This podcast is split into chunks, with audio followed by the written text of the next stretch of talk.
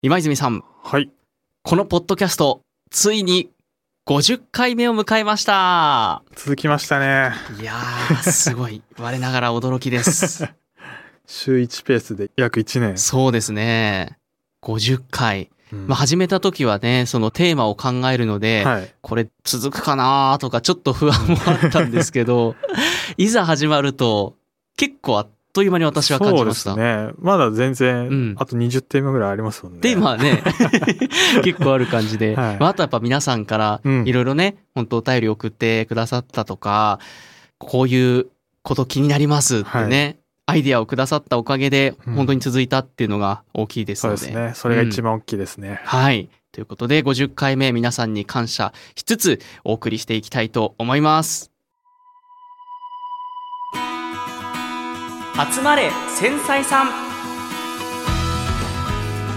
HSP でアナウンサーをしている小屋敷翔吾です。HSP でキャリアコンサルタントをしている今泉です。この番組「集まれ繊細さん」は生きづらさを抱えている HSP の人が共感できて元気になれるような内容を発信しています HSP への理解を深めて HSP でない方の感覚も知ることで自己理解他者理解へとつながっていったら嬉しいですさあたびたびこのポッドキャストでお送りしているように今回が50回目そして今泉さんの卒業会とはい。いうことで、本当にありがとうございましたいやこちらこそです。本当に50回も。うんで50回なのに、こんな記念すべき回で卒業かって いやいやでも本当改めて私が HSS 型 HSP の特徴ではい。秋っぽいっていうことをねお伝えしたと思うんですけど基本続かないんですよ 本当に。もうすぐ手出すんですけどすぐやめちゃうからねいつもそれでもったいないなって自分でも思ってたんですけどこうやってやっぱり一緒に続けてくださる方うん。がいるともうちょっと頑張ろうとか今度どうします？テーマとか言われると、うん。なんかやっぱ日常生活でもこういうの話したら面白そうかなとか、なんか視点が今までより増えたっていうか、日頃の意識もどうしたら面白く伝えられるかなとかあるいは HSP っていうことに対して日々向き合う習慣ができたというか。なんだかそういった部分で自分への理解もそうですし、うん前回今泉さんがおっしゃってたように他人に対しても、うんあこういうことを気になるのかなとかすごく意識するようになったかなって気がしますね。うんじゃあ小屋敷くんもこの1年だいぶうん、より HSP への理解というかそうですね。ね。うん、あとやっぱり自分の仕事でもそういった部分を生かしつつっていうところができたので、本当にポッドキャストだけじゃなくて自分の仕事とか自分の人生っていうところにすごくいい意味でうん。影響があったなっていう1年でしたね。あーよかったですね50回。いや、ね本当にそうですよ。うん。改めてね、50回続けられたことに感謝しつつ、はい。今回はね、今泉さんの今後の夢、はい。目標っていうのをね、ぜひお聞きして送り出したいなというふうに。大丈夫ですか？思いますね HSP の番組ではい。関係なくなっいや、もう今回ばかしは、はい。今泉さんのもうバンバン宣伝も含めて、こういうの頑張っていきたいですっていうのをぜひ、ね、はい。お聞きしたいなって思います。はい。どうでしょうか？まあ、この、これからうん。今年でもいいですね。2024年仕事でもあるいは、まあ、仕事以外のプライベートでも、うん。こういうことを頑張っていきたいやっていきたいっていうのはありますか？何か。そうですね。今までこちらの番組ではキャリアコンサルタントの今泉ですって言ってたんですけど、本業は実はあのポッドキャストとかラジオをそうですよはい。どっちかっていうとはい、うん。比重は大きいんですけどもなのでそちらのお話からすると、うん。まあ、ポッドキャストでは今まで自分が作ってこなかったような番組も含めていろんなジャンルの番組を作りたいなと思ってますね。ほうちなみに今まではどういうジャンルを作ってきたことが多かったんですか？やっぱりトーク番組がメインですね、うん。それは個人でも法人、まあ、企業さんでもそうですし、はい。ジャンルも本当に、まあ、こういった HSP とかそういう一つの何かにフューチャーしたものから、うんまあ、人にフォーカスを当てた番組かうら、ん。本当トーク番組はいろいろやってきたんですけどトークばっかだったんですよね。あー。うん。ってことは喋り何かを伝える発信する、そうですね。基本。はい。うん。今年は初めて自分ではオーディオドラマとかもやったり、ポッドキャストでは初めてスポーツ番組とかもやるのが控えてるので、うん。から自分の引き出しが広がるかなすごいワクワクしながらいますね。今泉さんはその、ポッドキャスト番組作る上で、はい、こういうことは一番大事にしたいなとかこういうことを目指していきたいっていうのは何かまあ抽象的でも具体的でもあるんですか？はい。そうですね。抽象的になっちゃうんですけどやっぱポッドキャスト聞いてくれる人に向けて作ってるので、うん、やっぱその人が面白いなって思える、あとは前向きになれるっていうのがありますね。うん、でもっと言ったらポッドキャスト今まであんまり聞いてこなかった人がそういった自分が携わったコンテンツを通してあポッドキャスト面白いなってなってもらって、うん、他のコンテンツも聞いたり自分でもちょっとやってみようかなって思えるような人を増やせたら嬉しいなと思ってます、ね、なるほど。単純な番組のその面白さもそうだけど、はい、ポッドキャスト自体へのやっぱり思いっていうのも今泉さんは結構強くあるんですね。そうですねポッドキャストをまあ極めたいなっていうのがあって、うん、でその先にはこのポッドキャストでも言ってますけどやっぱラジオが好きなので、うん、ポッドキャストとラジオ2つで2つを掛け算して、うん、うん、もうちょっとそのラジオにもポッドキャストにも恩返し的なことがしたいなっていうふうに思ってますね。うん。やっぱりそのラジオっていう部分へのこだわり、はい、思いすごく今泉さん今までもね、はい、おっしゃってましたけど強くありますよね。そうですね。やっぱ原体験としてラジオに人生救われたっていうのがあるので、でそれに向けてまあねラジオだけだと厳しいなっていうのでそれ以外にラジオに何か貢献できるものないかっていうのをやっぱ今ポッドキャストかなと思っているので、うん、ポッドキャストを極めてラジオに戻って両方の視点から、うん、うん、ラジオを盛り上げたいなと思っております。なるほど。そのポッドキャストでのノウハウを生かして、はいうん、さらにラジオと融合させて、はい、うん。やっとそれがちょっとずつ見え始めたのがここ最近です、はい、それはじゃあもう本当これから1年2年ではなく、はい、ずっとある意味人生をかけて。そうですね。自分の人生のやることがそれに固まってきたなっていうのがやっとありますね、うん、人生の何でしたっけ、何十何十歳で、はい、中国でしたっけ？孔子の論語の年齢のやつですね。15歳で私学30で自立、うん、40で不惑50で地名、うん、まずが40がやっぱりその自分の人生の今後のプランをしっかり固めて、うん、私はこうなるべきなんだとかこうしていくのが分かる年、うん、ですからまあ今泉さんそれを前にして、はい、自分はやっぱりこうありたい、うん、これをやっていくのが自分の使命だっていうのをある種悟りつつあると いうことですよね。そうみたいですね。うん、教わりました。まさしくじゃあその不惑に向けて、ね、固まってきた、そんな時ですね。そうですね。それがまあ本軸なんですけども、うん、やはりキャリアコンサルタントというか、はい、人を後押しする方も引き続きやっていきたいなとは思ってますね。うん、はい、そのやっぱりキャリアコンサルタントのまあお仕事というか資格を取って、そちらはそちらでやっぱ新たな面白さとか興味がこう湧いてきたっていう感じですか？そうですね。今自分が作ってるコンテンツは不特定多数の人に向けて、はい、まあ、背中を押すようなイメージで作ってるんですけど、うん、キャリアコンサルタントは1対1でより具体に背中を押せるので、うん、その人のお悩みを聞きつつですね、うん、なのでそれはまた別やり方は別ですけどどっか根底は似てるのかな と思っていて。それがだから対象人数が増す、多いところに向けるのか、うん、あるいはそのよりもうオーダーメイドの1対1になるのかと。そで、ねうん、そこでやっぱりねここまで HSP を学んできて、うん、活かせそうなことも増えてきましたし、であとお悩みで多いのがまあ、やりたいことがわからないっていう人がやっぱ多いんですよ。はあ、確かにその就職の時もそうですし、うん、就職してからもね、はい、そこはやっぱ悩みますよね。はい、でそれを聞いていくと、まあ、自分の強みがわからないっていうことも 紐づいてきて、うん、で強みって絶対誰にもあるはずだと思ってるので、うん、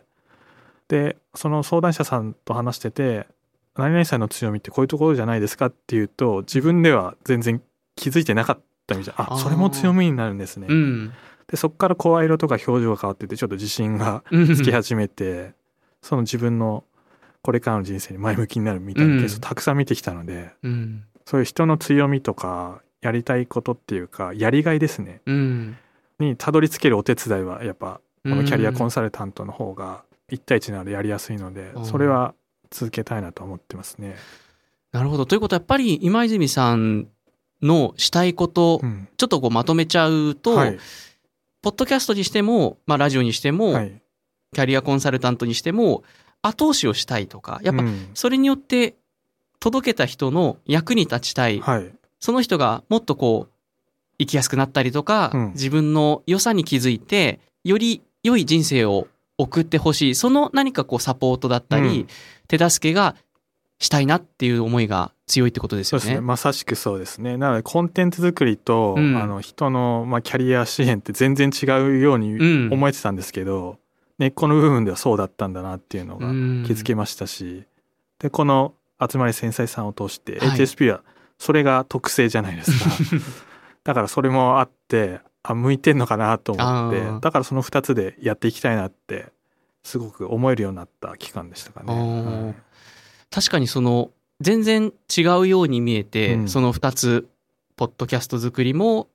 キャリアコンサルタントもある種根底が共通してるからこそうんこれどちらも組み合わせたりとか、うんまさしく相乗効果っていうところがお互いにとってプラスの影響がありそうですね。そうですね。で、ポッドキャストってまあエンタメ作品とかももちろん作るんですけど、はいそれ以上になんかラジオと似てて、お悩みとか、まあ今回のこの番組みたいにメッセージとかいただけるじゃないですか。それに寄り添うのが本当に面談と似てるなっていうところも。あだからどっちも好きなんだなっていう。うん。はい。あ、なるほど。やっぱそういう意味で1対1とか、うん。その人と深く関わるっていうのすごくいいなとか心地いいなって感じるんでしょうね。はい。あで、関わった人がちょっと前向きな一歩を踏み出してくれる瞬間が一番好きなんですよね。ん、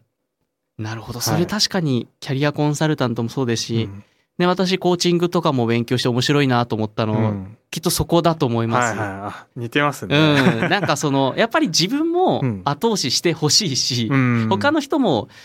自分ができるんだったら後押ししてプラスになってほしいし、うん。そういう意味でこう助け合い頼り合いじゃないですけど、うん。自分も助けてほしいけど周りも助けられる時は助けてあげたいなっていうそのねお互いのこういい関係じゃないですけど、うん。そういうのをまあ私の場合そのポッドキャストなりうん。コーチングなりで関わっていきたいなっていう意味では、うん。なんかすごい似てるな似てますね。しかも他にも今なんかやってることあるんですよね。あそうですそうです。す今私あのこの番組でもね、エニアグラムって単語を何度か出してきたんですけど、エニアグラムの場合はその HSP だと5人に1人ってういう、まあちょっとマイノリティではあるんですけどエニアグラムの場合は人間自体が9つの性格タイプに類型される分類されるっていう、ある種ターゲットが全ての人間なんですよね。ね。でその全ての人間がそれぞれ個性うんまあ、ある種癖うん偏りがあって、それはとてもいい部分がありただそのいい部分と同時にそれを過剰にやりすぎてしまって悪くなってしまう、うん。まあいわばその長所と短所の裏返しと同じことなんですけどその自分の個性を自覚することで他の人との関係がうまくなったり、うん。あるいは他の人に対して自分があそういう傾向があったんだ。うん。例えば他の人と関わる時にちょっと自分の思い込みがあったりとか決して相手はそういう意図を持っていないのに自分の癖傾向によって相手の言葉をちょっと変換して歪んで捉えてしまったりっていうのが必ずどの人間もあるので、そういうのをもうちょっとこうフラットに自分を理解して他人ももっと純粋に理解できないかなと思ってた時にうん。エニアグラムに出会ってすごくその理解が深まったので、うんこれからはちょっとそういう発信をしていくことでより自分の自己理解他者理解も深めていきたいですし世の中全体がもっと自己理解他者理解を進めていければ、うん。おそらく今のこの時代のその多様性っていうものを理解する大きなキーワードになるんじゃないかなってうん。私は思ってるので今後はねちょっとその今回50回目一区切りということでこの集まれ繊細さんのポッドキャスト自体の定期更新はちょっと一旦区切らせていただくんですけど、うん。今後春頃を目標にエニアグラムの方を発信していくことでもっともっとこの聞いている皆さんが自己理解他者理解を進めてうん。生きやすくもっといい人生を歩む何かお手伝いできたらなというふうに考えてます。うん。楽しみですね。その自己理解と他者理解がやっぱキーワードなんでしょうね。そのエニアグラムも、HSP もそうですけど、まあ生きづらさとまでは言わないですけど、うん。ちょっと自分とか周りに対してもやっとしてる人たちが何か気づきを得るためのうん、どっちもツールというかヒントというか概念じゃないですか。まさしくうんそうだと思いますね。そのやっぱり HSP と出会った時もう何か自分と他の人が違うなとか、うんなんかずれてるなっていうそのモヤモヤまさしくどうしたらいいんだろうみたいなのが、うん HSP っていうツールを使ってちょっと理解したりあとはエニアグラムっていうツールを使って自分と他人のその相関関係じゃないですけど、うん。それが描けるようになったっていうのが非常に大きくて、うん。それによってやっぱり考え方もすごく柔軟になってきましたし今まであこんなこだわりなんでこんなこだわってたんだろうみたいな、うん。肩の力がちょっと抜けてきたというかそういう意味で本当に自分を無理せずにうん。活かせるようになってきたなっていう感覚がすごく最近あるので、うん。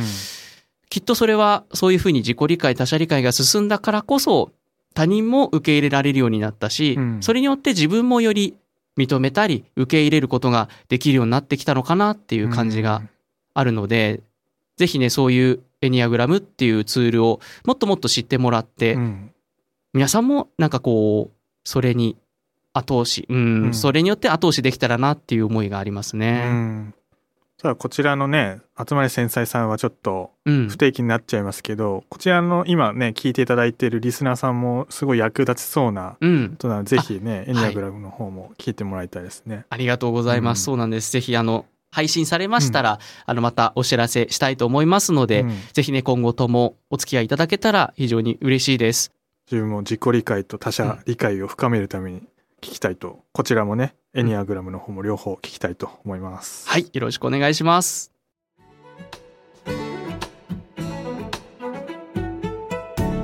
記念すべき50回目終わりましたが、今井さんどうでしたか？いやーいろんなことを本当学べましたし、うんいろんな方リスナーさんにねお便りだったりあの、うん SNS を通じて出会えたので本当にいい50回1年だったなと思いますありがとうございましたはい。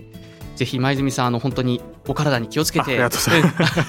頑張りすぎず頑張れば、はいね。頑張りすぎず頑張ってくださいって、朝子さんの通り、はい。本当に。あれを格言に。はい、そうですね。できたらいいですね、これ。はい。うん。でね不定期ですが、うん。番組自体はありますので小林くんあとはそうです。ねもうはい。頑張ってください、はい、ちゃんとまた皆さんにはい。なんかこう後押しできるようなうん。会をできたらなと思っておりますので今後ともぜひよろしくお願いします。しますはいということで本当に今泉さんありがとうございまはい、した。こちらこそ皆さんそして小林くんありがとうございました、ではいここまでのお相手は HSP でアナウンサーをしている小屋敷翔吾と HSP でキャリアコンサルタントをしている今泉でしたまたここでお会いしましょう。さようなら。さよなら